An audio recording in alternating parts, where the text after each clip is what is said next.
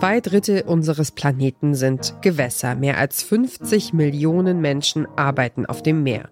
Und etwa 80 Prozent der Waren, die wir konsumieren, erreichen uns über den Seeweg.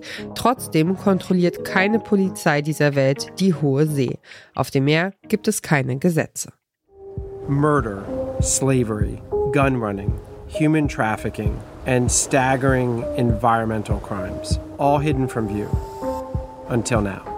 Nearly every week, every every second week, we used to go and pick up dead people um, who had been either murdered or stabbed or no one knows, and we just pick them up. A Filipino fishing boat was anchored in the South China Sea when a Chinese trawler hit it, sank it, and took off.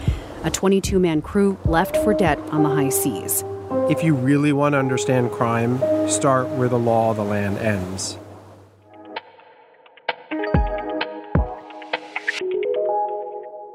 Das ist der Journalist Ian Urbiner. Ihr hört den Podcast-Podcast von Detector FM und wir empfehlen euch heute The Outlaw Ocean. Die Hohe See liegt jenseits der Reichweite des internationalen Rechts und jenseits der Reichweite der meisten ReporterInnen.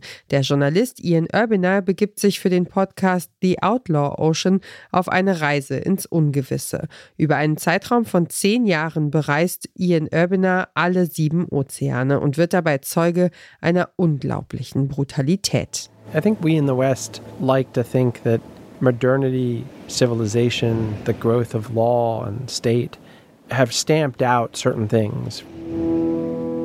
When you get out there, you begin to question that core assumption of modern civilization, the core assumption of whether we as humans internally have limits on how we will behave when we don't have the threat of consequences.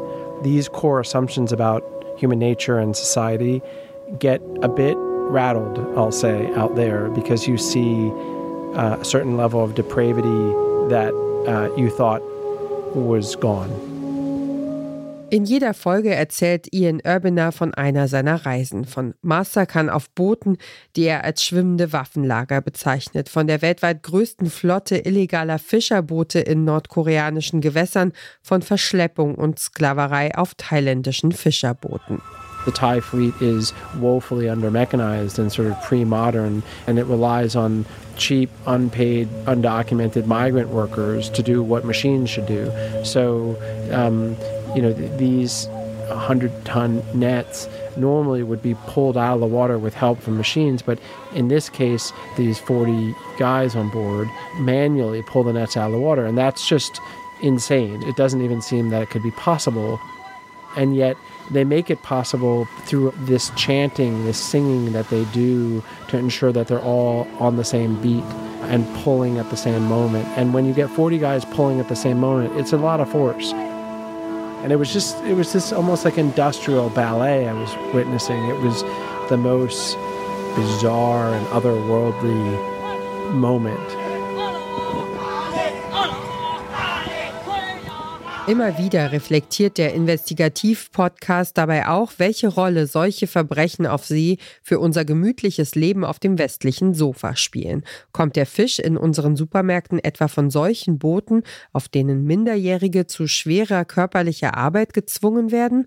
Aber The Outlaw Ocean erzählt auch von Menschen, die sich das Meer nicht zunutze machen, um mit Kriminalität Geld zu verdienen, sondern aus ideologischen Gründen. Da ist zum Beispiel die kleinste Nation der Welt mit nur 27 libertär eingestellten EinwohnerInnen, die sich auf einer ehemaligen Ölplattform in der Nordsee gegründet hat. Und da ist eine Gruppe niederländischer AktivistInnen, die die Freiheit des Meeres für Abtreibungen nutzen, die an Land illegal wären. How it works is that women on waves will rent a ship, go to a country where abortion is not allowed, where it's illegal. We sail into the harbor.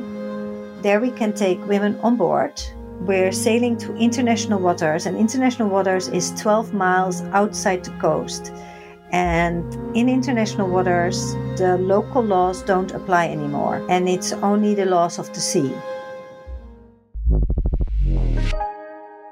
The Outlaw Ocean ist ein bisschen Reisebericht und ein bisschen True Crime Thriller. Immer wieder fragt man sich beim Hören, wie sich der Journalist Zugang zu diesen Szenen verschaffen konnte und in welche Gefahr er sich dafür selbst begeben hat. Dabei ist der Ton gleichzeitig nachdenklich und spannend mit viel Wellenrauschen, Wind und angespannter Musik.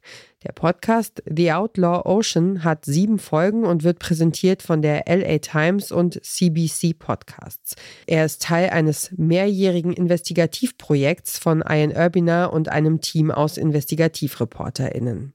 Zum Non-Profit-Projekt The Outlaw Ocean Project gehören Artikel, Bücher und Filmclips, die zeigen, welche Menschenrechtsverletzungen und welche Umweltzerstörung tagtäglich auf hoher See passieren.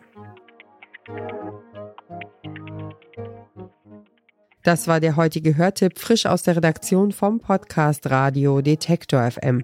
Wenn euch unsere Tipps gefallen, schenkt uns ein Like in eurer Podcast-App oder schickt uns eine Mail an podcastpodcast.detektor.fm mit eurem Lieblingspodcast.